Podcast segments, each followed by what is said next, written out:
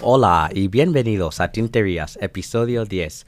Soy Jeffrey Coleman y estoy acompañado, como siempre, por Eric Gama. Hola Eric, ¿cómo estás? Hola, muy bien Jeffrey, ¿cómo estás tú? Muy bien, gracias. Y también tenemos el gran placer y honor de estar acompañada por Ana Chiqui, mejor conocida por su apodo en Instagram, Encantadora. Bienvenida Ana, ¿qué tal todo en París? Gracias, muy bien. Con un poquito de lluvia, pero muy feliz de estar con ustedes. Bueno, estamos muy emocionados de tenerte aquí y vamos a tener un episodio lleno de tinta. Bien. Sí. Así que pasamos directamente a lo que estamos usando hoy. Así que Ana, tu primera.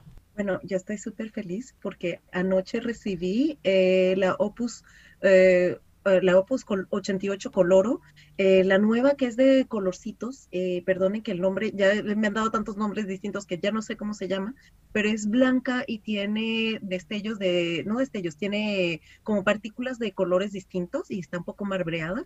Y la tinta es súper emocionante. Conseguí la tono y lims eh, Bee, o sea, abeja, que es una Mm. eh, tinta inspirada de The Flight of the Bumblebee, que es una partición de música Oh, clásica sí. que me encanta y es tiene es amarilla, legible y huele a miel, pero no huele dulzona, huele literalmente como miel y está genial. Estoy muy feliz con ella. Mira, yo estoy usando mi Twisby Eco en Rose Gold que ya la había llenado yo hace meses, creo, con una tinta de Lamy, creo, es, creo que se llama Obsidian. Y ya estoy, ya me cansé del color. Estoy escribiendo, escribiendo para poder terminármela y cambiarle. Saben que a esa le cabe mucha tinta, así que... Pero me gusta mucho la pluma y escribe muy bien, es muy cómoda. Para la próxima no la llenes hasta el tope. Yo, fíjate que esta la llené solo hasta la mitad y así no me canso. Oh, perfecto, buena idea. Jeffrey, ¿qué estás usando? Yo estoy usando mi Sailor Pro Gear Slim. Eh, bueno, es la versión verde, ¿no? Eh, y en- tiene un punto medio fino. Y la tinta es de Ackerman, número 27, que voy a intentar pronunciar. Besweed Wood Growing. Eh, bueno, un tipo de, de verde eh, que tiene que ver con un árbol, me imagino, pero eh, si hay algunos holandeses por allí que quieren corregirme la pronunciación, me pueden decir. bueno, eh, Ana, tenemos muchísimas preguntas para, para ti hoy, pero antes de nada, queríamos saber un poco de tu trayectoria, ¿no? ¿Cómo llegaste a ser encantadora y cuánto tiempo llevas en, en todo esto? Eh, a ver, yo empecé a usar las plumas cuando tenía siete años, eh, porque empecé a estudiar en el Liceo Francés de Lisboa y los franceses la usan desde que empiezan a escribir. Em, pero bueno, mi familia viajaba mucho, mi gran satisfacción era escribir con plumas, pero no sabía qué tal diversidad de tintas había hasta que en el 2015, un día en que no me siento muy bien, entro a una papelería, me quiero dar un gusto, algo distinto, y descubro, bueno, que Herbin tiene una colección aniversario, me gusta el verde, escojo MJ de Chivor y cuando llego a casa no entiendo qué es esta cosa, tiene destellos, tiene brillo, tiene shimmer, no- bueno, no entiendo. Entonces busqué en francés eh, eh, o sea, tinta de pluma fuente, eh, bu- busco la marca, no encontré más que publicidad y luego busqué lo mismo en inglés y ahí descubrí la cantidad de tintas que hay en este mundo y se ha devuelto mi gran pasión. Eso fue en el 2015 y desde entonces pues, o sea, no, no, o sea, no me doy más, sigo, sigo aprendiendo un montón y sigo jugando con esto todos los días. Qué bien. Este, sí, y el encantadora pues es simplemente un juego de palabras entre ink, de tintas, y pues encantadora en el sentido un poco mágico, porque me gusta mucho. Me gusta mucho el nombre. Gracias. Bueno, vamos a una de las preguntas que de los oyentes, este, y algo que les preocupaban a ellos es que muchos de ellos no tienen acceso a las marcas pequeñas asiáticas como Vinta o Troublemaker. ¿Hay tiendas que tú recomiendas para poder probar esas tintas? Hay varias maneras distintas. Eh, las, las tintas específicamente de Troublemaker, yo lo que recomiendo es estar pendiente de la website de Troublemaker directamente. Ellos eh, son una pequeña empresa de tres personas, son artesanales, entonces no es que no las quieren mandar a internacional, es que lo hacen por pequeñas cantidades. Vinta es más o menos igual, eh, pero se pueden comprar las tintas directamente y eh, cuando no, eh, o sea, si tienen la suerte de tener una tienda cercana, una papelería cercana, también es buena idea ponerlos en contactos con esas marcas, eh, si es que ellos quieren crecer. Por ejemplo, descubrí anoche que la papelería Macura en París, ella es una tienda por internet, o sea, yo no puedo visitarla, pero su website sigue creciendo y desde anoche pues vi que llevan la marca Vinta. ¿Ok? Eso es un buen ejemplo. Si no, eh, les consejo que si no logran entender cómo comprar las tintas directamente, pueden contactar la tienda mandándoles un email. Y de manera general, si nos alejamos un poquito de Troublemaker y de Vinta, pero o sea, las marcas japonesas, a mí me encantan las marcas taiwanesas pequeñas tipo Kala o eh, Institute, etcétera. Por ejemplo, yo paso mucho por eh, la tienda Just Spirit en Taiwán ellos hacen envíos internacionales con muchísimo gusto, los, los, los, precios son muy correctos y por lo general lo que suelo hacer es que o los contacto por Instagram o los contacto vía email y pues así fue que conseguí justamente la, la, tinta abeja que acabo de mencionar, eh, que es una japonesa que aquí en Francia no existe. Eh, otra manera que suelo hacer es, por ejemplo, eh, como China, de China no se pueden exportar tintas, eh, porque hay un límite de exportación de líquidos eh, y químicos de cualquier tipo de China, pero por ejemplo la tienda por internet yesstyle.com, que es coreana, tiene una en la sección de casa, tienen toda una sección dedicada a papelería y yo ahí pues me divierto mucho comprando pequeñas tintas muy baratas chinas eh, que suelen ser muy bonitas y este, ellos también hacen envíos internacionales el truco es simple y llanamente eh, tratar de buscar, eh, usar mucho Google. Cuando la website no está en, castellano o en inglés, usar el Google Translate eh, funciona muy bien, porque yo no hablo chino. Y, cuando no se sabe si es una tienda pequeña, pues simplemente mandarles un email y ellos siempre están muy felices de tener nuevos clientes en nuevos países. Gracias, yo creo que eso es muy importante eh, para nuestros oyentes, ya que, bueno, especialmente los que viven en Latinoamérica no tienen tanto acceso eh, a esas marcas y eh, hemos visto que la innovación en términos de tinta realmente viene de marcas asiáticas este año. Sí, absolutamente, estoy muy de acuerdo. De hecho, tenemos unas tendencias están viniendo, todas las grandes tendencias de este momento creo que están viniendo de Asia. Eh, hace un par de años todo era sobre el sheen y todo o sea, los destellos, y todo el mundo quería eh, shimmer o escarchas, como digo yo en venezolano.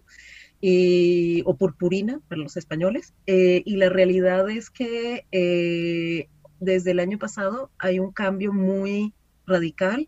Estamos viendo cada vez menos de esas tintas y más y más tintas que o tienen sombreados con colores eh, de distintos colores, por ejemplo la Sailor Ink Studio 2.3 o algunas de las, justamente de las eh, Troublemaker, que la tinta es azul, pero tiene sombreados violetas y rosados, por ejemplo, ¿no? Eh, otra son esas tintas que cambian de color según el papel, como Tono y Lims Aldebarán o, o las nuevas Sailor Ink Studio que acaban de anunciar que según el papel van cambiando, eh, que creo que son las 252, la 224 y la 280. Y luego en Taiwán, una locura, es una marca que salió, de todos descubrimos el año pasado, yo porque fui a Taiwán de vacaciones y los americanos porque pues las, las empezaron a importar, que es Kala, que es una marca taiwanesa que se especializa en tintas de pigmentos pero de colores bien originales, o sea, que van de los, una gama, una paleta larga de colores muy oscuros o tonos muy grises, muy claritos, y luego las tintas fosforescentes. Y lo que me llamó la atención es que después de que ellos sacaron las suyas, las pequeños, eh, en Taiwán hay muchos pequeños creadores, pues Juice Spirit tiene su propia línea de tintas fosforescentes de pigmentos, este, Tono y Lin sacó Fixation, que también es una línea de, colores de, tintas con pigmentos eh, de colores muy alegres. Y es un poco como la revolución que hizo KWC con las tintas ferrogálicas de colores hacia añales. Pues ahora ellos eh, los asiáticos nos están trayendo una revolución de tintas con pigmentos de colores. Sí, es muy importante mencionar las tendencias que estamos viendo en cuanto a colores más vibrantes em, y bueno, los de doble sombreado o incluso triple sombreado que vamos a discutir más tarde. Em, otra pregunta que recibimos mucho es si hay marcas españolas o latinoamericanas que recomendarías en términos de tinta.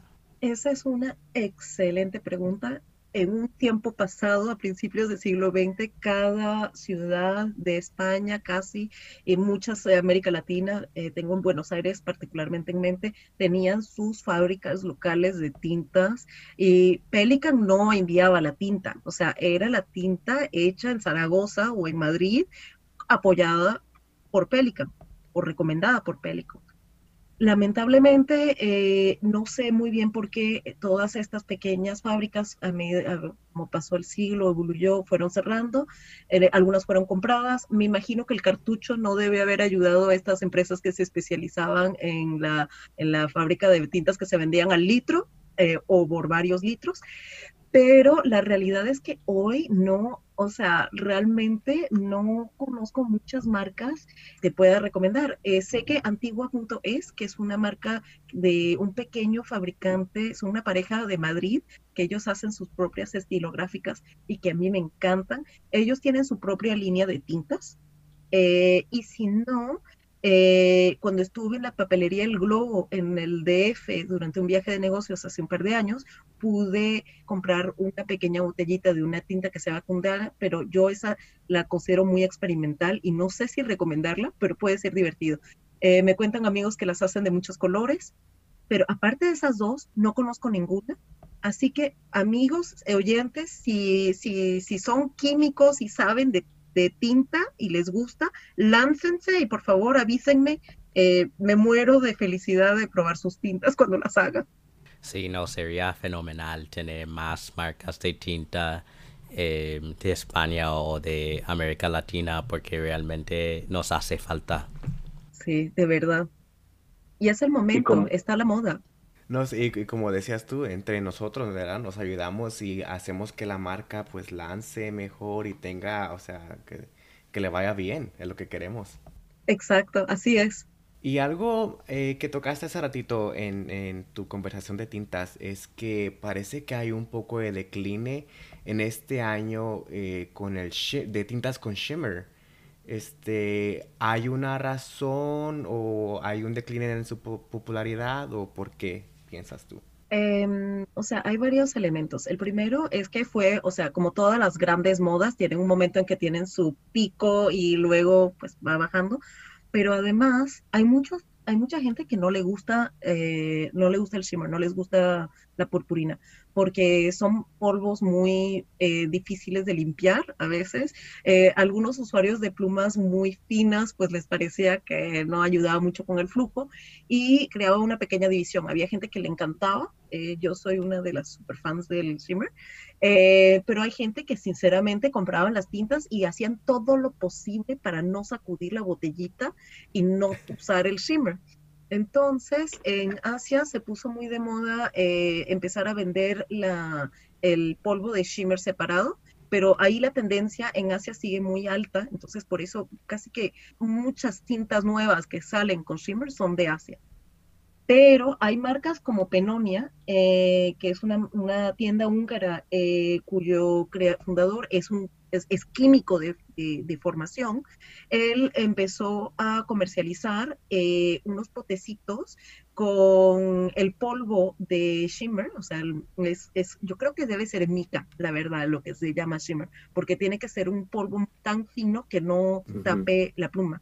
Y ojo, no es porque sea mica que pueden usar sus maquillajes, chicas. Ojo, no vayan a tapar sus plumas con eso. Eh, pero él empezó a comercializar esto y tuvo un exitazo en Japón. Todas las, las revistas japonesas, las tiendas están peleando para tener sus productos. Y yo he comprado, bueno, yo me pasé de maraca, como decimos en Venezuela. Eh, yo compré unos seis potes de esto y la verdad es que está muy bueno.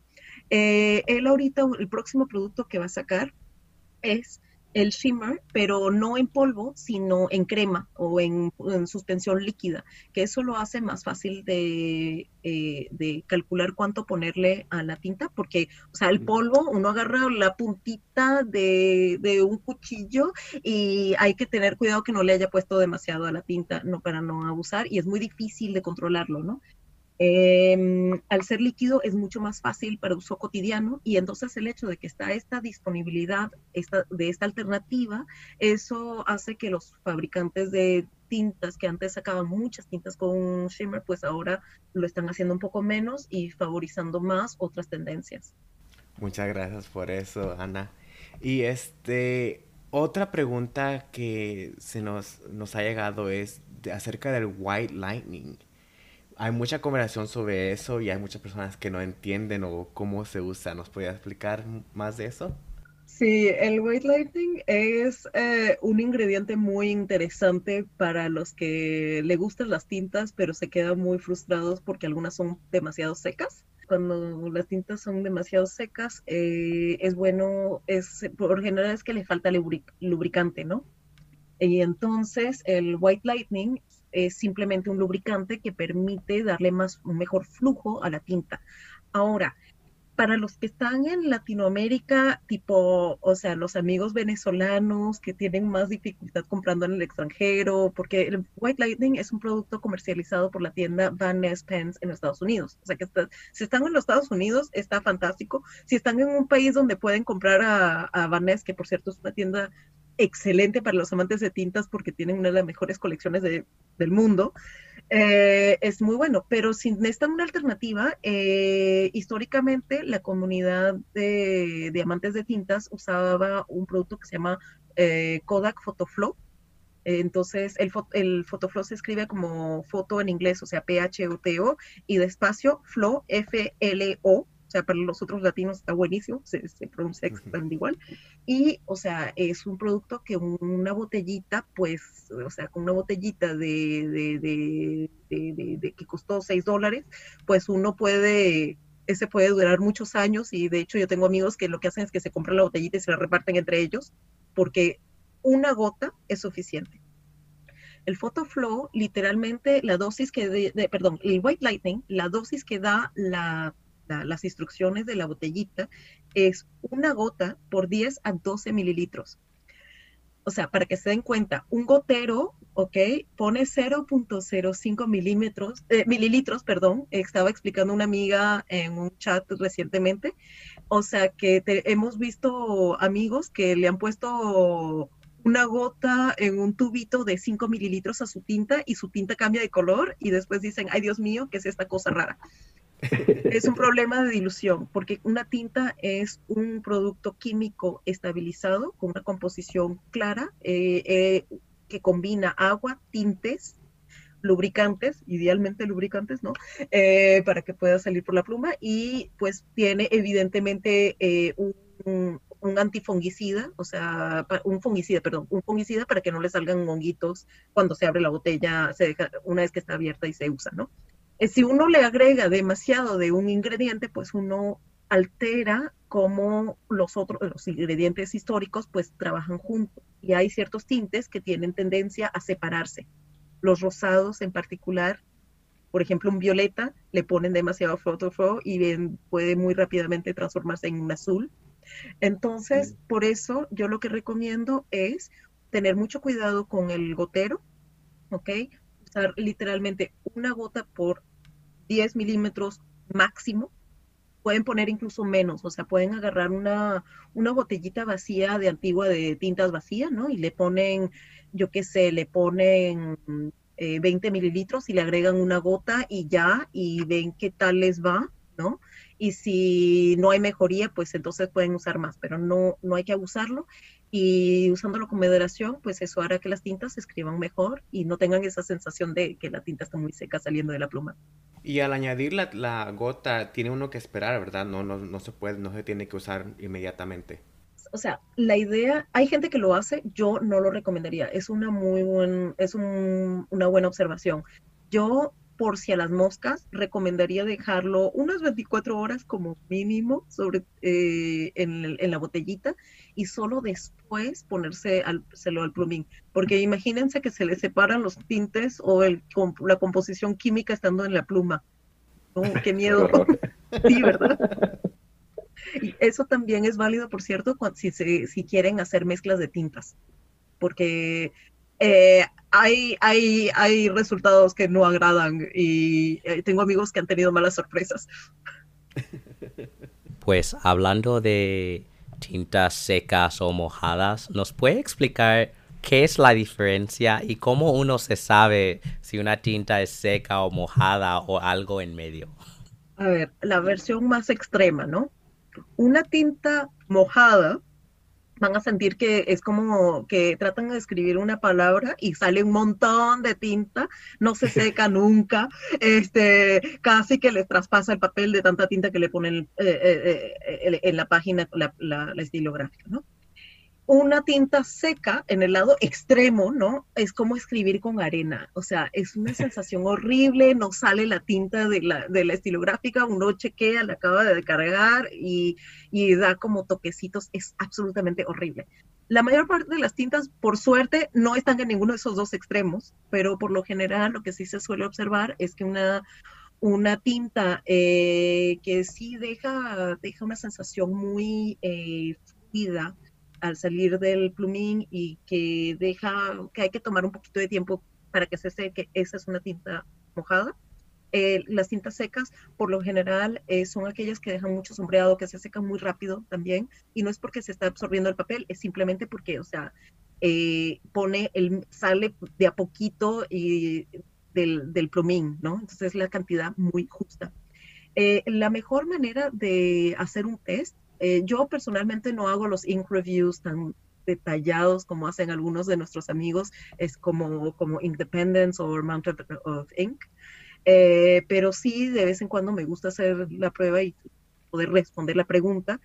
Eh, yo lo que suelo recomendar es tener una estilográfica que uno sabe tiene un flujo medio. si no saben qué tipo de flujo tienen sus plumas, agarran una tinta muy, eh, la más, o sea, el benchmark de la tinta ideal promedio para según todo el mundo es Waterman. O sea, que agarran cualquier tinta de Waterman.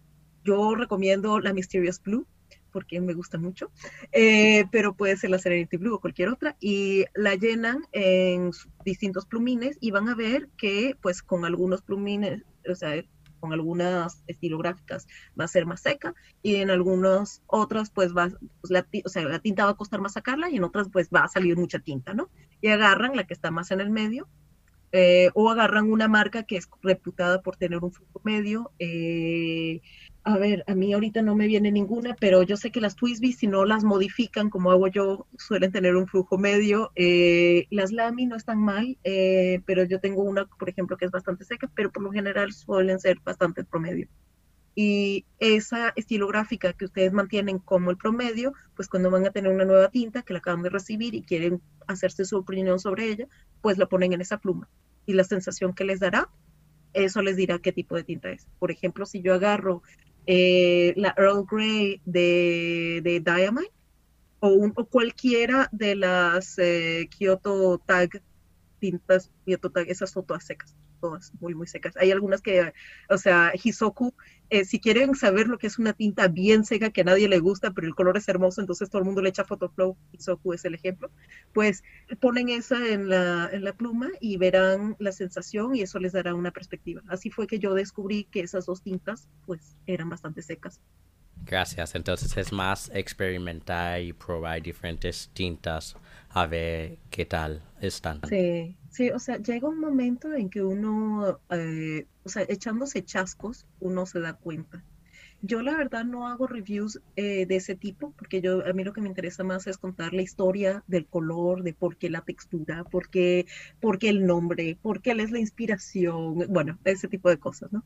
Pero em, eh, me doy cuenta que eh, yo, a mí me gusta tener plumas muy, muy, muy mojadas, casi todas las modifico. ¿Por qué? Porque a mí me gusta agarrar cualquier tinta seca y no tener el problema.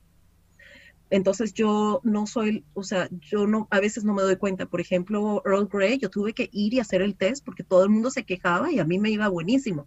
Claro, le había puesto una Pelican súper mojada, incluso para Pelican, y me escribían fantástico. Pero cuando uno le va a hacer una recomendación a un amigo eh, o le hace uno la pregunta, esto es un punto muy importante, porque hay tintas que pueden ser muy frustrantes para la gente, por ejemplo, los zurdos van a querer tener plumines más secos para no tener ese riesgo de, de pasarle la mano sobre la tinta y que se borronee todo, ¿no? o la gente que tiene muchos puntos para el trabajo y si una tinta es muy seca, pues no van a querer, va a ser muy desagradable para los que quieren ir rápido, pero para los que no quieren tener errores, pues a lo mejor también es algo que están buscando. Sí, entonces esa variedad también es importante para dar opciones a todos, ¿no? Sí, exacto. De hecho, hay marcas que le ponen, eh, hacen sus tintas secas adrede porque los plumines son muy mojados. Eh, en particular, Pelican y eh, Faber-Castell tienen todas sus tintas están ajustadas para ser más bien secas. Las Edelsen, por ejemplo, que a mí me encantan, ah, son más bien secas porque, sobre todo los plumines de lujo de, la, de Pelican, son muy mojadas. Son las, el ejemplo máximo de una pluma mojada, para los que les gusta eso, Pelican. Esa es su marca. Son, es un equilibrio. Perfecto. Y vamos un poquito a, hablar sobre las muestras y ¿Tú dirías que hay una forma correcta en cómo hacer la gente sus muestras de tintas en papel? Oh, sí. O sea, no es que hay una sola manera de hacerlo, pero yo después de haber hecho una ciento y pico, eh, vi cómo las había hecho un amigo, me decepcioné y tuve que empezar de cero. Entonces, eh, para que esto no le suceda, eh, sí tengo ciertas recomendaciones. La primero es el material. Piensen bien en qué quieren usar. ¿okay? La, primera razón por la cual muchos cambiamos de manera de hacerlo es un cambio de papel. Eh, yo, por ejemplo, uso, como muchos en la comunidad, uso las libretas coloring de Well, de, la, well Appointed Desk, que se pueden comprar o directamente del blog de Well Pointed Desk. Si ella no hace envío, si en su website sale que no hace envíos a su país, eh, mándenle un correo, a lo mejor hay manera de acomodarse. Yo sé que yo le compré unas, unas ocho libretas hace un par de años eh, contactándola directamente. Uh, o también, pero muchas tiendas a nivel mundial las llevan, o sea que es bueno verificar primero si, si las tienen en su papelería, en tiendas de especializadas locales.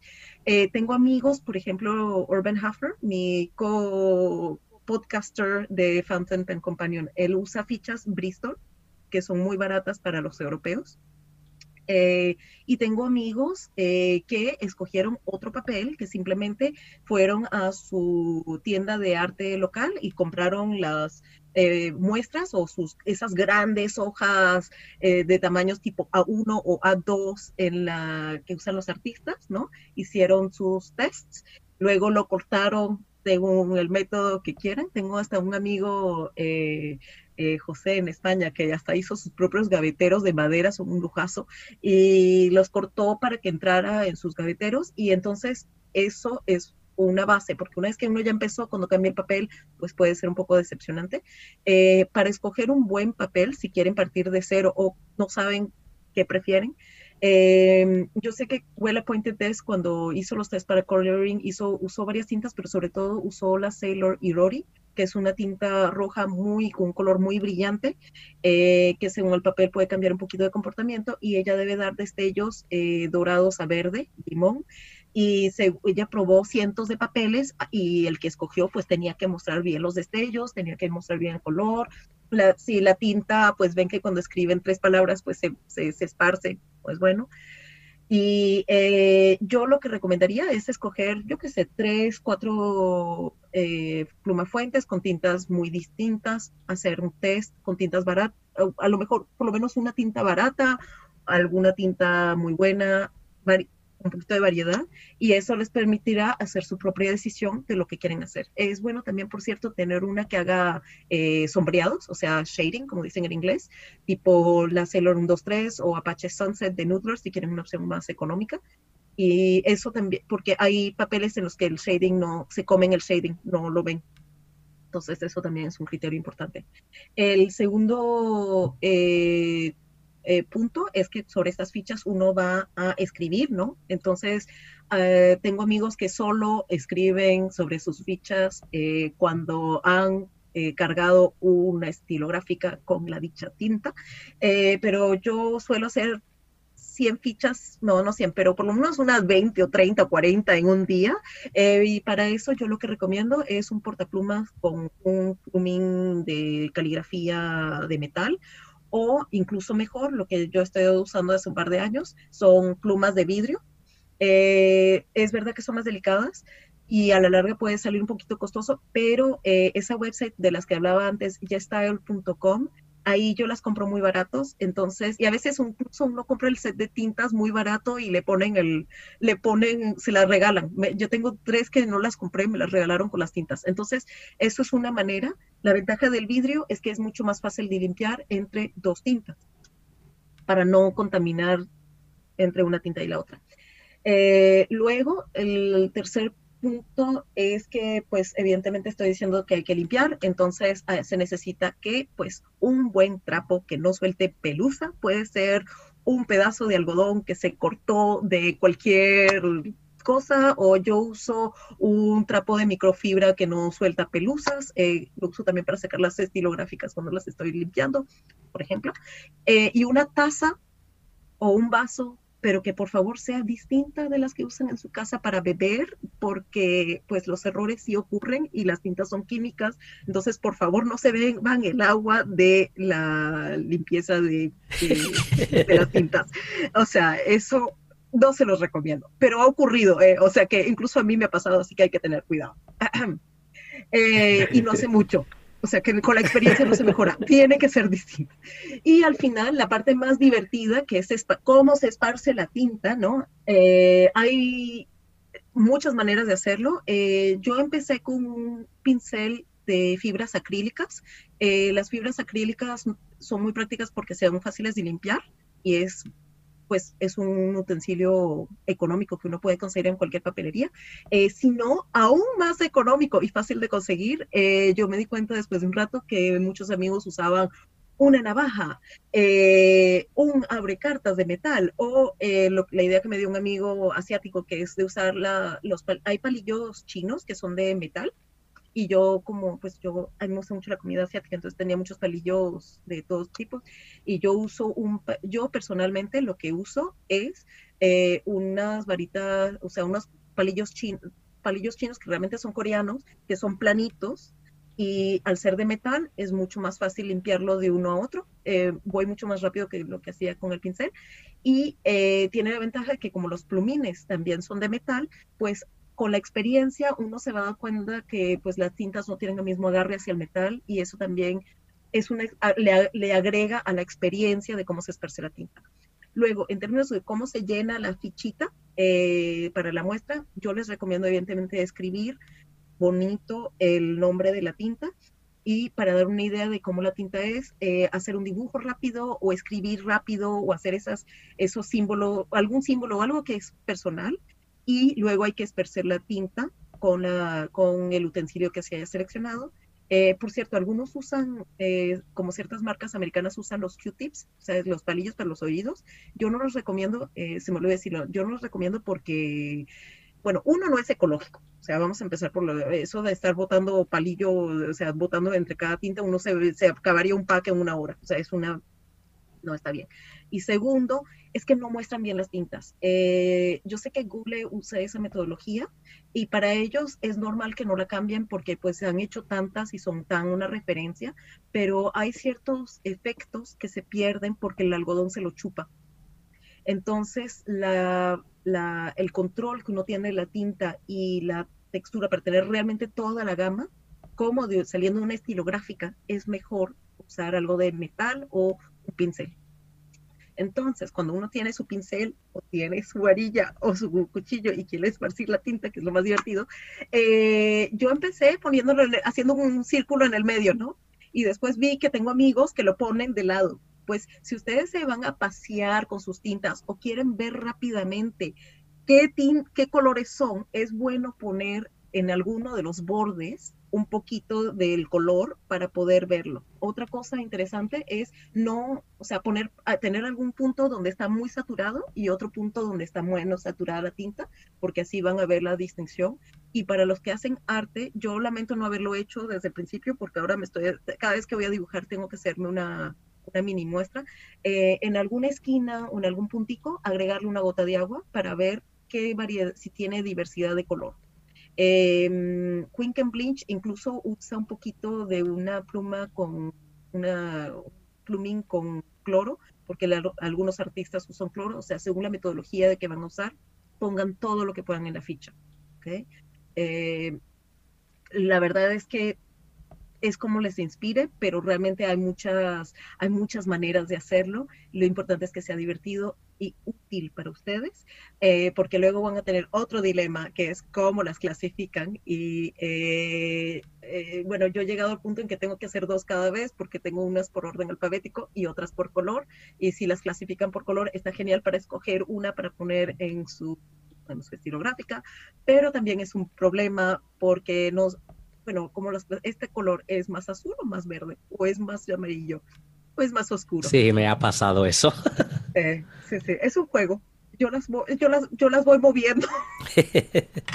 sí, eh, yo, yo hago lo mismo. Yo tengo dos, eh, uno por, por marca y otro por color. Y a veces, bueno, especialmente con turquesas y azules, es súper difícil porque aunque son mis colores favoritos, em, se confunden todos. Y bueno, a veces depende, bueno, yo sé que Robert Oster va a actuar diferente que Pelican, que diferente de Diamine, etc. Y bueno, con la experiencia vas sabiendo esas cosas, pero si vas simplemente por el color, todos se ven iguales a cierto punto. Exacto. Y, o sea, eh, bueno, yo tengo una reputación porque soy una de las pocas que pues le tengo alergia a la tinta azul rey, eh, porque las usamos mucho en los colegios franceses y para borrar con un borrador, pero yo como era venezolana y no vivía en Francia, pues no tenía familia en Francia, pues no, no tenía el borrador, entonces yo cambié muy rápido, pero o sea, yo no entiendo por qué cada vez que van a hacer una especial hacen azul. Tenemos demasiados azules, por favor, tennos más violetas y rosados y rojos y naranjas y verdes, por favor, más verdes. Sí, más verdes. bueno, tomamos un pequeño descanso y volveremos a hablar de algunas tinterías y lanzamientos. Vamos. Hola oyentes, vamos a las tinterías de hoy. Tenemos tres productos nuevos que vamos a discutir y el primero es el nuevo lanzamiento de tintas de la colección Maño de Sailor. Eh, son ocho tintas nuevas que han salido eh, y bueno, son colores muy interesantes. Eh, hay una que se llama Sakura, ¿no? que tiene que ver con el cerezo, que es un color muy japonés. Eh, y luego hay unos, hay siete otros que, eh, que son muy distintos de la, las que salieron en el último lanzamiento. Así que vamos a ti primero, Ana. ¿Qué piensas de esta colección? ¿Usaste otras de la primera colección? Sí, tuve suerte porque en el, en el Pencho de Madrid del año pasado, no solo que estaban las estaban vendiendo, sino que además eh, la mayor parte de los vendedores de plumas, sean vintage o modernos, les habían dado botellines de Sailor Manio para que probáramos nuestras eh, estilográficas con esas tintas. Entonces tuve el gran lujo de no solo volver, de, volver a casa con el fantástico jaja, me encanta el nombre de esa tinta, eh, o sea, porque me, me hace reír a cada vez, pero además las pude probar todas y son una maravilla, fue muy difícil escoger una de hecho. Em, tienen una particularidad que es que, eh, o sea, la colección Manio está inspirada de poema eh, muy tradicional japonés. Entonces se inspiraron por una parte de colores un poquito tradicionales, lo cual a mí me encanta. Entonces la mayor parte son plantas o tintes tradicionales de la cultura japonesa. Pero además, como se inspiraron de efectos de la naturaleza, pues entonces las tintas también tienen un comportamiento eh, distinto según el elemento. Entonces, por ejemplo, jaja es una de esas tintas y la Nekoyanagi de las originales que tiene ese comportamiento de que da sombreados de distintos colores. En particular la Hanja es una maravilla. Em, y además es esa moda de tintas pastel que estaba dando mucho el año pasado y ahorita este año calma solo un poquín. Y la Kutsu y la eh, eh ¿cómo se dice? Kikyu eh, tienen brillo, eh, Akebi también tienen brillo metálico, o sea, destellos, como dicen en el podcast. Y, o sea, eso le da una variedad muy grande. Las nuevas, en la publicidad que, como todavía no las hemos podido probar, ¿no? Este, las nuevas tintas que, además, me olvidé decir que estas tintas son una exclusividad para los países extranjeros de Japón. O sea, para los japoneses es la primera vez que les vamos a dar un poquito esa, eh, esa, esa, sensación que solemos tener nosotros de envidia, de que ellos tienen tintas que nosotros no podemos. Pues esta es al revés.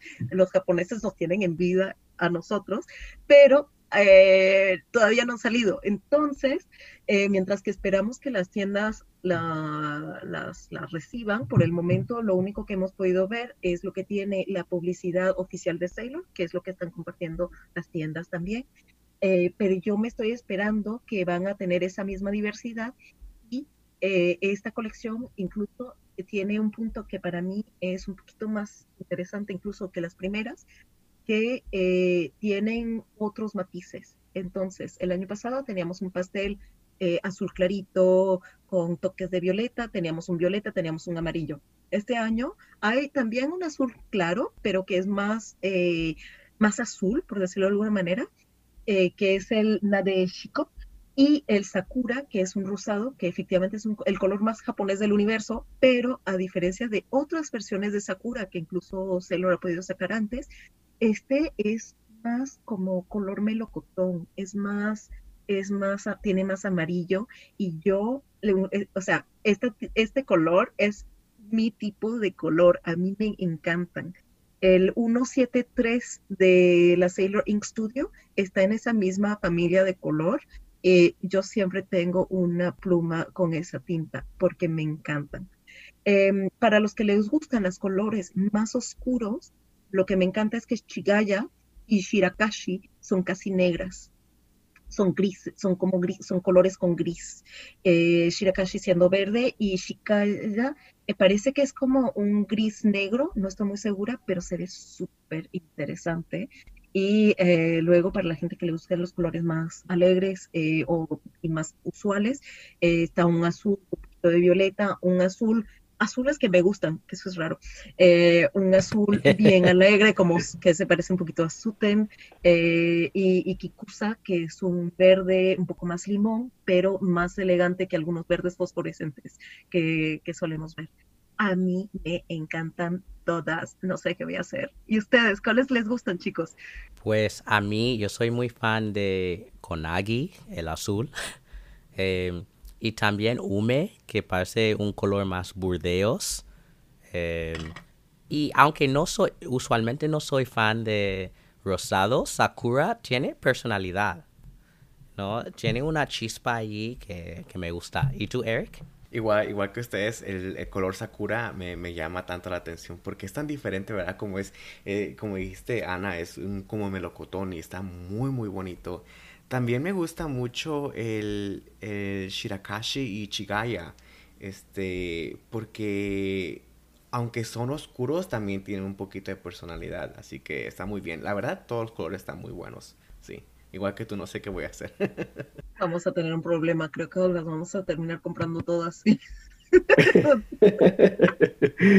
Bueno, tendremos que enviar muestras entre nosotros tres. sí, de verdad. Ojalá yo viviera más cerca que ustedes, porque estaríamos intercambiando todos los días. Sí. Todo el tiempo. Pues pasamos al próximo, que es la, el lanzamiento de Sailor Ink Studio. Em, y han lanzado tres colores nuevos, que son 224, 252 y 280, que van a reemplazar otros tres colores de las 100 que eh, se lanzaron el año pasado.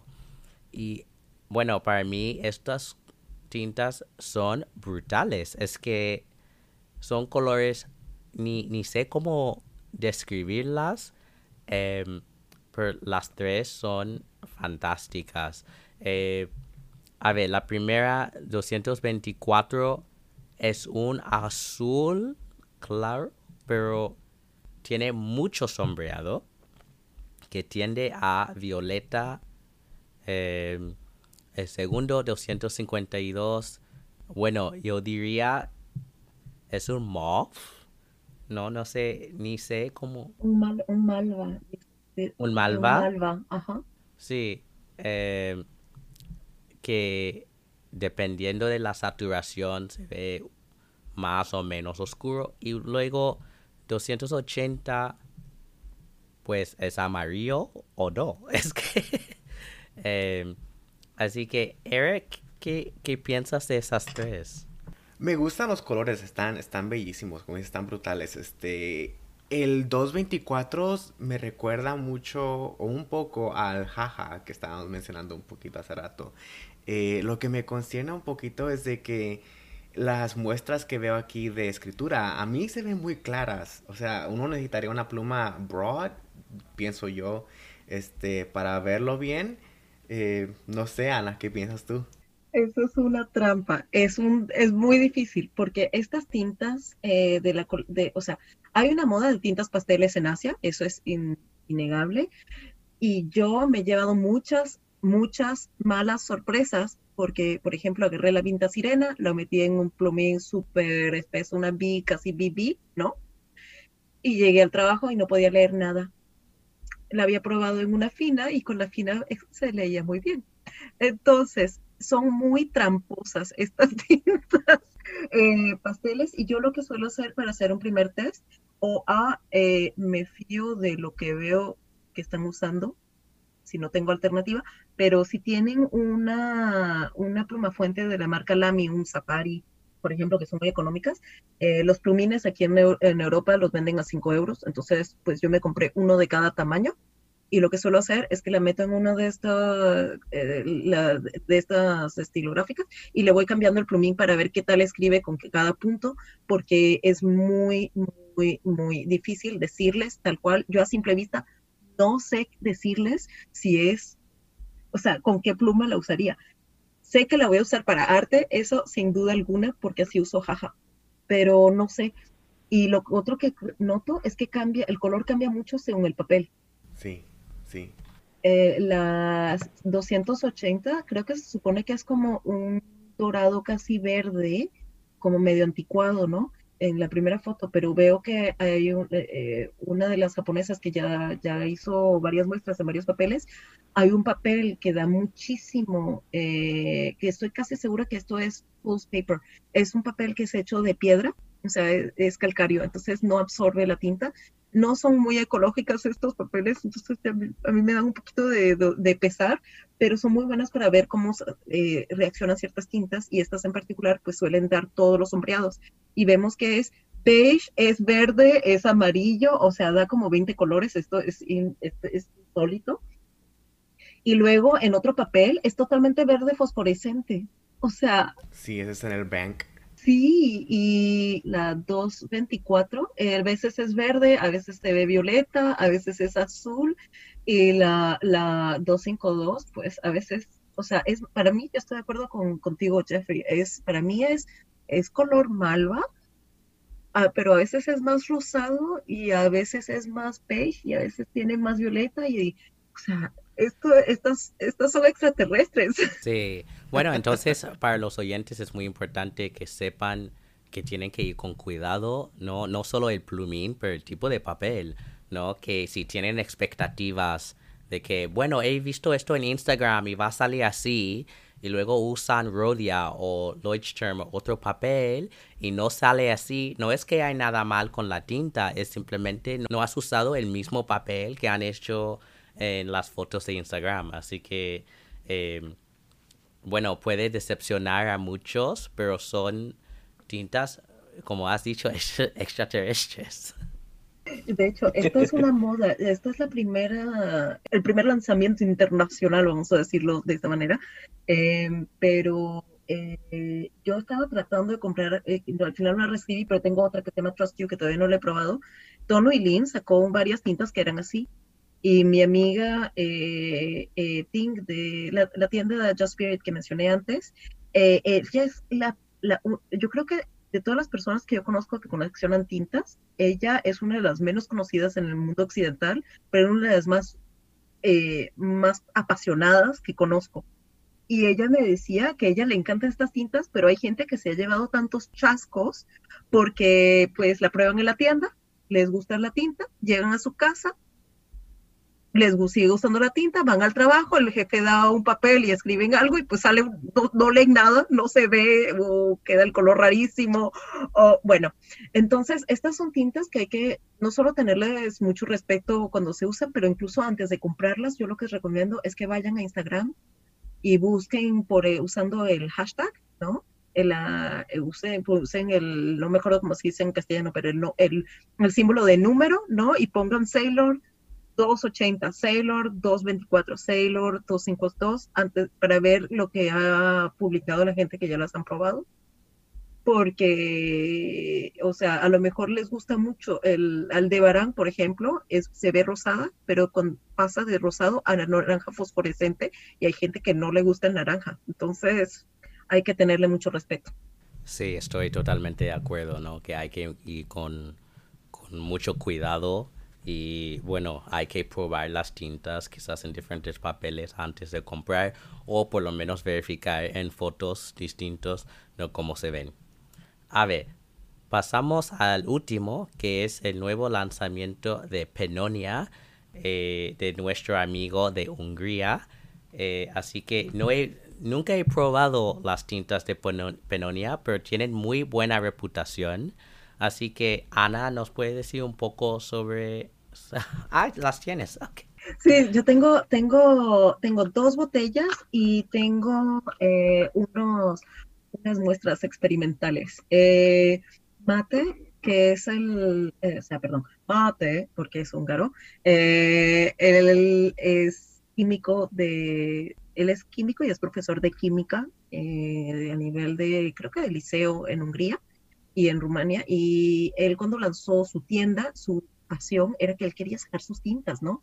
Entonces, sus tintas son muy interesantes porque él se inspira de la cultura alrededor de él, eh, de la comida húngara, de los ingredientes, ese tipo de cosas, y de ahí, o, por ejemplo, del cuerpo verde de la Pelican tradicional, ¿no? Es su, su marca preferida de él, y en base a eso, él saca colores de tintas él, como es químico, además tiene una particularidad. Hay marcas que externalizan la fabricación de sus tintas. Hay marcas que, pues, eh, son un poquito experimentales, ¿no? Y hacen sus, tintas en la cocina de mamá antes de poder hacerlos en la tienda. Él no, él como es químico, pues trabaja con una, amiga de él que tiene su laboratorio y eh, hace todo de ser un poquito como Conrad de, de KWZ y eh, sus tintas tienen la particularidad de que son un poquito como la sensación de una tinta tradicional europea, ¿no? Eh, un poquito como la Waterman o como las tintas Erwin, ¿no? Pero eh, sus colores son un poco distintos. Em, y, cada y cada generación de sus tintas me da la impresión de que se están mejorando. Entonces estoy muy emocionada con las nuevas que acaban de salir. Em, las que tengo yo son eh, dos, entre comillas, lila. Em, a ver, que no le vaya a masacrar el nombre. Yo tengo lila Ar Arniek, eh, eh, perdón, Arniek, que yo debería saber húngaro porque mi apellido Chiqui es porque mis abuelos eran húngaros, entonces, pero si hay oyentes que hablan húngaro, lo siento mucho si estoy haciendo masacres. Eh, y la otra que es eh, Tihani Lila, que el Tihani es una ciudad en Hungría y eh, Lila, bueno, es violeta y Lila Arniek es eh, el lila de las sombras, o sea, el violeta de las sombras, ¿no? Y son muy interesantes porque son tintas, una es más oscura, es un casi negro que dejaba como sombreado, que da percibir el violeta, y el otro es un violeta casi blue, es casi que un, un negro azul, como blue black, pero tendiendo más al, violeta. Y este, las tintas que he probado de él, que no son estas dos, han sido bastante buenas, con colores cada vez más interesantes. Su lanzamiento eh, es súper divertido porque son, está jugando con otros colores, ya como que más de otoño, porque aquí en Europa estamos llegando al otoño, que empieza dentro de un par de semanas, aunque aquí en París ya casi que estamos empezando a sentirlo, ¿no? Y tiene un eh, bueno, un verde, él puso en su foto un pelican y no es, una, no es simplemente para poner una estilográfica bonita, es porque el verde eh, que se llama, creo que, no sé si lo estoy leyendo bien, pero creo que se llama Gol, o algo así, no sé leerlo bien porque no sé leer su letra bien, eh, pero es un verde que es exactamente el mismo verde que los cuerpos de las estilográficas rayadas de Pelican. Luego tiene un marrón que está muy muy bonito. Eh, un rojo que está inspirado, si no me... Eh, Oye, yo debería saber lo que es esto, pero no me ha dicho todavía lo que es y no voy a, adelantarme, pero es un burdeos eh, bastante bonito, color vino. Yo creo que tiene algo que ver con el vino, pero él nos confirmará en otro momento. Un dorado, que ese sí le pregunté, y es el nombre de un pajarito, y es, con, es un nombre cariñoso. Entonces la foto siguiente en su Instagram de Zeldik, o Zeldike, perdón, es, eh, Soldique, si lo decimos en español, es eh, el nombre es, el es como el pajarillo, ¿no? De, el nombre, pero el nombre de ese pájaro, es el tipo de pájaro. Y tiene un naran, un coral que se parece mucho a la Sailor Mani o Sakura que estamos esperando todos, y un azul eh, que tiene muy buenos sombreados y que yo creo que te gustaría mucho, Jeffrey. ¿Qué, qué, te parece? ¿Te gusta? Eh, a mí me gusta el azul. Eh, yo creo que, como has mencionado, Ana, hay mucho sombreado. también me gusta mucho el color vino, el musvos, musvoros, que he buscado la traducción y es un vino crianza, digamos. Entonces, a mí me gusta muchísimo porque, bueno, yo soy muy fan de los vinos em, y es un color que tiene mucha personalidad, ¿no? Que dependiendo del sombreado de Burdeos puede ser más clarito, más oscurito, ¿no? Y permite un montón de, no sé, personalidad, tiene mucha chispa. De variedad. Y oye, por cierto, gracias por haber verificado. Estoy tan feliz de haberme acordado de una palabra en húngaro. Ellos tienen muy buenos vinos, por eso, por eso sí, es verdad. me acordaba. eh, Eric, ¿qué piensas tú de esa colección? Me gustan todos los colores también, igual que, que a, ambos. Este, creo que a mí me llama más la atención el, este color que parece al Sailor Sakura y el dorado, porque parece también como si fuera, fuera a ser un, como un verde olivo. Y está, está muy bonito, la verdad, muy, muy buen trabajo y espero ver lo que, lo que va a seguir haciendo Mate. Yo, yo ya le, yo ya contacté a Mate, la razón por la cual sé que el nombre de Sol de que es un tipo de pájaro, es que yo ya le dije, mira, a mí cuando saques esa tinta me pone, me pones una me la pones en una cajita y me la mandas directo, porque eh, creo que es la que más me, o sea, me gustan todas, pero esa me emocionó tanto que en cuanto puso el post le mandé un mensaje. Eh, por cierto, Penonia eh, le está empezando a vender sus tintas en toda, en todo Japón y creo que me dijo que en Corea, pero por el momento que yo sepa, eh, no tiene distribuidores en otros países. Si ustedes están en Europa, evidentemente pueden comprar su website, pero creo que también envía a otras partes del mundo. Solo hay que eh, contactarlo porque sé que usa DHL. O sea que si DHL llega al país de ustedes, muy probablemente llegará fácilmente. Y eso es muy bueno porque pues es, es, no es todos los días que los pequeños fabricantes pues, nos dan esa facilidad. Sí, tendremos que contactarle porque esos, esas tintas son, son fabulosas. Sí, yo las recomiendo, de verdad. Pues Eric, pasamos a la palabra del día. Bueno, vamos a eso. Y la palabra de hoy es chévere. Y esa nos la fue otorgada por Ana, una de sus palabras favoritas. Este, así que ya saben, amigos, en Instagram, por favor, publiquen una foto de su escritura eh, de la palabra junto con un dibujo o un relato, si quieren, con el hashtag escribir tinterías y etiquétenos en la foto para poder compartirla el jueves en las tinterías de la semana. Muy bien, pasamos, eh, tenemos dos preguntas para ti, Ana, sobre todo, eh, de algunos oyentes. Y como siempre, si quieren preguntarnos algo, envíen un email a son.tinterías.gmail.com o mándenos un mensaje privado en nuestro Instagram son.tinterías. Eh, el primero que viene de usuario OAAS86. ¿Por qué es tan común el sheen rojo? Y es más fácil lograr que una tinta tenga shading o saturación? Es una muy buena pregunta. Eh, yo creo que todos nos hemos hecho esa pregunta. Llega hasta un momento que estamos cansados de ver el sheen rojo en las cintas azules, ¿no? Eh, justamente, la mejor explicación que me dio cualquier persona es mate, porque mate es químico y al hacer sus tintas, pues estuvo experimentando mucho con esto. Y lo, que pasa es que eh, el, el el sheen es un componente muy clásico, o sea, es un, la tinta azul tiene un componente que da el color azul y su reacción química hacia el aire, el oxígeno, es ese, ese destello que puede ser más o menos rojo o más o menos rosadoso, ¿no? Eh, depende siempre del ingrediente exacto que se usó en el momento. De hecho, es tan común que yo de pequeña una vez hice esa prueba que hicimos todos, que agarras un bolígrafo y le cortas el, el, medio para que salga la tinta, y me acuerdo que estaba fascinada por el aspecto metálico rojo eh, que vi en el papel, ¿no? Entonces, eh, suele ser el la reacción química suele dar un color que contrasta con el color de la tinta. Entonces, por ejemplo, las, las violetas suelen tener destellos verdes, eh, verde limón, por ejemplo. Las rojas, eh, por lo general, va por el dorado cobre, pero muy dorado.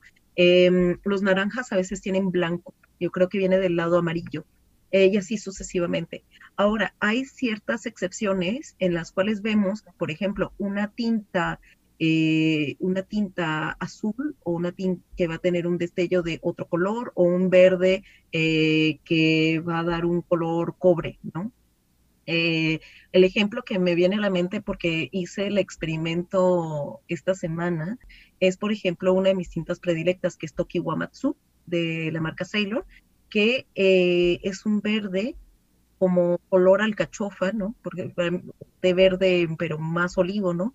Y su, sus destellos son cobre, o sea, un cobre puro, totalmente marrón metálico, ¿no?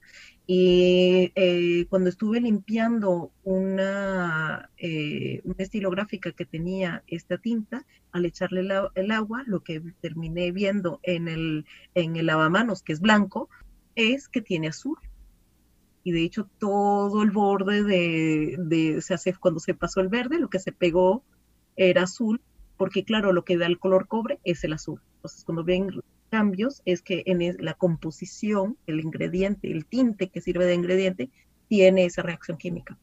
Ahora, hay muchos tintes que se usan eh, para hacer distintas tintas eh, que tienen comportamientos distintos y por eso también tenemos muchas tintas que pueden ser azul sin dar ningún tipo de destello y no es solo por una cuestión de dilución, sino también por una cuestión de que ese ingrediente, su composición química no tiene reacción. Gracias. No, eso es muy importante saber, ¿no? Porque las, como las tintas de Sheen todavía son muy populares eh, por muchas marcas. siempre he querido saber por qué. La segunda pregunta, que viene del usuario 10 por 0N, ¿por qué las tintas llegan a ser tan caras? Oh, eso es una muy buena pregunta. Las tintas en realidad, para un fabricante de estilográficas, por ejemplo, es una buena manera de sacar mucho más margen que a veces que con las mismas estilográficas, ¿no? Las empresas que externalizan, eh, por ejemplo, muchas empresas como por ejemplo Montblanc, eh, cuya especialización es hacer eh, pues hacer estilográficas de lujo, ¿no? Y trabajar el metal, el plumín, el cuerpo, etcétera. Eh, su, su, especialidad no es la tinta y ellos lo externalizan a empresas de trabajo, sí es hacer tintas, ¿no? En esos casos, por lo general, cuando compran la tinta, ¿no? O sea, el ingrediente que ellos luego van a embotellar, pues compran les voy a decepcionar mucho, compran la tinta por litros y es algunos céntimos por litro. O sea, realmente a veces es bastante ridículo. Eh, lo que en esos casos lo que da el precio es pues la botella. Por ejemplo, eh, Hiroshizuku hace, era una de las marcas de tintas más caras, que es una marca de la, de la, de la casa Pilot, ¿no? Y ellos, eh, cuando cambiaron de, o sea, ellos tienen el molde de la botella, ¿no? El diseño de la botella es de ellos, pero cambiaron, eh, no sé si cambiaron de fabricante o de proceso para fabricar la botella. Históricamente, dos botellas nunca eran iguales porque eran hechas a mano de cero y eso hacía que las botellas eran sumamente costosas. Cuando cambiaron de proceso, pues las tintas bajaron de precio de 10 euros o más o sea que es una cantidad muy importante porque pasaron de costar entre 30 a 40 euros a, pasar, a, estar en los 20 más o menos, ¿no? Y eso es cierto también para otras casas que tienen botellas muy bonitas, Montblanc no es una excepción, eh, Faber-Castell, etc. Otra cosa es evidentemente el marketing. Eh, cuando uno compra una tinta Montblanc, el costo en parte viene del marketing. Eh, yo me decepcioné mucho porque ellos tenían una línea de tintas estándar que me encantaba.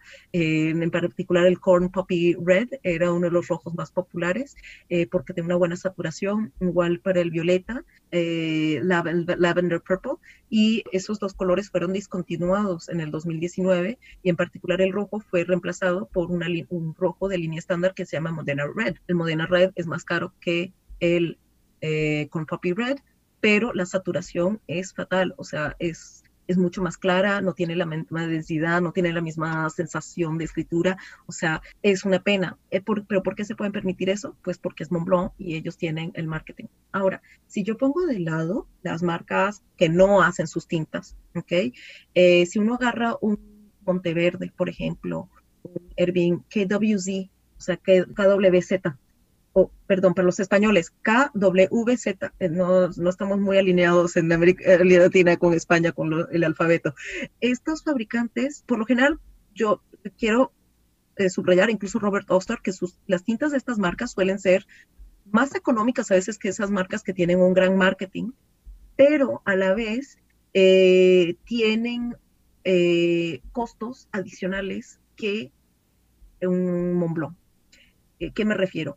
Ellos, como son fabricantes puros de marca, también es cierto para Diamond, por cierto, eh, ellos tienen que tener una capacidad, un laboratorio entero para no solo poder producir eh, tests, tener muchos ingredientes, una diversidad de ingredientes para hacer sus tintas, pero además tienen que poder eh, probar la, la, la, tinta, tener fungicidas, tener lubricantes, tener otros ingredientes, componentes químicos que tienen su costo, o sea que ellos tienen que adelantar hacer una inversión para hacer esto, tienen que tener la maquinaria para mezclarlo de una manera higiénica, porque si no, pues recibimos todas las botellitas con, con, champiñones y eso no tiene gracia. Y eh, poder embotellarlo también con sus manera higiénica y además tienen que pues comprar las botellas a productores que son más o menos grandes. Eh, mucha gente me pregunta por qué vemos tantas eh, marcas pequeñas en Europa que tienen las mismas botellitas que Pelican 4001, por ejemplo. Y la razón es porque esas botellas las compran todas a un mismo fabricante. O, por ejemplo, las tintas aniversario de Diamond tienen unas botellitas en forma de triángulo, que si las ponen todas juntas, una, un círculo muy bonito. Esas en particular sé que las hace Foresta, que es una empresa italiana que se especializa en eh, la producción industrial de botellas para el sector alimenticio, eh, de belleza y el sector de las tintas. Entonces, según si es un modelo único para uno, como Hiroshizuku, o si es un modelo que ya existía y que ya pues comercializan fácilmente, evidentemente eso impacta el costo también de las tintas. Y además ellos tienen que tener otra cosa más. Por ejemplo, eh, Monteverde hace como un año, un año y medio, tuvo algunas botellitas de tinta naranja que tenían musgo. Y pues le escribimos, fuimos varios que le escribimos a, a Monteverde diciendo, mire, qué pena, me ocurrió esto, ¿qué, ¿qué, hago, no? Y ellos, ¿qué hicieron? Ellos mandaron un correo a las personas que lo habían dicho diciendo, lo sentimos mucho, gracias por habernos dicho, indicado esto. Acabamos de invertir en una nueva máquina y eso quiere decir que tienen que cambiar toda la maquinaria para producir ese color. ¿Qué quiere decir eso? Eso quiere decir también que no se puede necesariamente usar la misma maquinaria para hacer azules y para hacer verdes y para hacer naranjas, porque no quieres o, contaminar. Entonces eso también agrega o sea, todo tiene coste, se va acumulando muy rápido. Entonces, cuando nosotros compramos tintas a pequeñas marcas como Vinta o, incluso Robert Oster, porque aunque hace mucha tinta, pues no es una empresa tan grande, son muy poquitos. Eh, e incluso yo diría hasta Monteverde, porque creo que es una empresa que sigue siendo talla humana. Estamos realmente apoyando a fabricantes a poder tener una inversión sana para sacar productos sanos. Eh, también, y es también el trabajo de artesanato de que ellos toman para hacerlo. Entonces, un precio correcto para una tinta eh, de esos pequeños que esté entre, entre 10 y 20 euros no me parece sorprendente. Y cuando uno ve que las tintas son muy, muy económicas, generalmente es porque tienen medios más avanzados para hacerlo en, en larga, en grande escala, pero eso también tiene su inversión. Muy buena información, Ana. Yo no sabía que tenías que necesitar nueva maquinaria para cada tinta. ¿Te imaginas cambiar tanto, tanta inversión? Wow. No, no todos lo hacen, pero yo creo que el problema, por ejemplo, de Troublemaker y el hecho de que hacen muy pocas tintas y muy lentamente, es que si no tienes la maquinaria, pues entonces tienes que limpiar todo y asegurarte que no quede ni una gota de la otra tinta para hacer la siguiente. Imagínate el trabajo, o sea, es... Totalmente descontaminar. Sí, exacto. Y eso es mucha labor. Sí, yo lo entiendo. ¿Hay algo más que querías hablar o decir de sobre tintas o de ti? Pues que me encantan las tintas y me encanta el programa. Eh, quiero en particular agradecerles a ustedes dos porque están haciendo algo increíble. La calidad de su podcast para mí es entre los mejores del mundo, de todos los idiomas. O sea, todos los podcasts de todos los idiomas que yo escucho, ustedes tienen uno de mis de los mejores, uno de mis preferidos. Y mucha gente me había pedido que yo hable de tintas en castellano, pero como yo ando eh, jugando entre el inglés y el francés y, pues no siempre tengo el tiempo de, no sabía muy bien cómo escribir sobre las tintas en castellano porque no sabe, o sea, es un plumín en Argentina, es una pluma fuente en Venezuela y es una estilográfica en España y ustedes han logrado hacer que todos nos entendamos y tengamos un punto común. Entonces, sobre todo quiero darle las gracias. Muchas gracias a los, a los dos. Muchísimas gracias. Sí, muchas, muchas gracias, Ana. Lo, lo apreciamos mucho. Bueno, y oyentes, vamos a anunciar un nuevo proyecto de parte de Tinterías que se llama Luce tu escritura y estamos muy emocionados por eso. Hemos creado una página separada para dedicar a este proyecto. Y esto se, eh, se trata de que provee un tema o una pregunta a la cual responder de la cual escribir un corto ensayo. Cada inicio de mes se publicará una lista con los 30 diferentes temas o preguntas. Estas se van a compartir en las historias o en las publicaciones del Instagram. Para estar a tanto del proyecto, por favor sigan a la cuenta dedicada a esto que se llama Luce tu escritura. La primera lista saldrá en un par de horas, así que asegúrense de que al publicar su ensayo etiqueten a la cuenta, al igual que usar el hashtag Luce tu escritura. ¡Qué bien! Sí, va a ser muy divertido. Eh, yo creo que queríamos dar una oportunidad a los hispanohablantes mostrar su escritura, su caligrafía, incluso si quieren y luego tener más comunidad, ¿no? Eh, tenemos muchos ejemplos de esto en inglés, pero realmente eh, para los que hablan español no hay esa conexión. Em, entonces queríamos formar esa comunidad a través de, de, esta iniciativa. Así que vamos a ver cómo va en septiembre, pero creo que va a ir fenomenal. Sí, lo mismo que Rock Your Handwriting, pero en español. Está buenísimo. Bueno, eh, muchísimas gracias a todos ustedes oyentes por escuchar este episodio.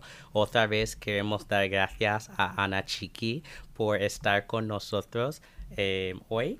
Y bueno, como siempre pueden encontrar a Eric en Instagram bajo el nombre guion bajo Eric Gama guion bajo.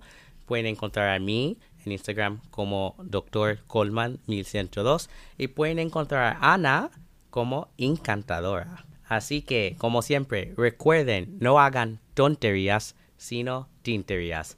Chao. Bye. Gracias, Ana. Gracias a ustedes.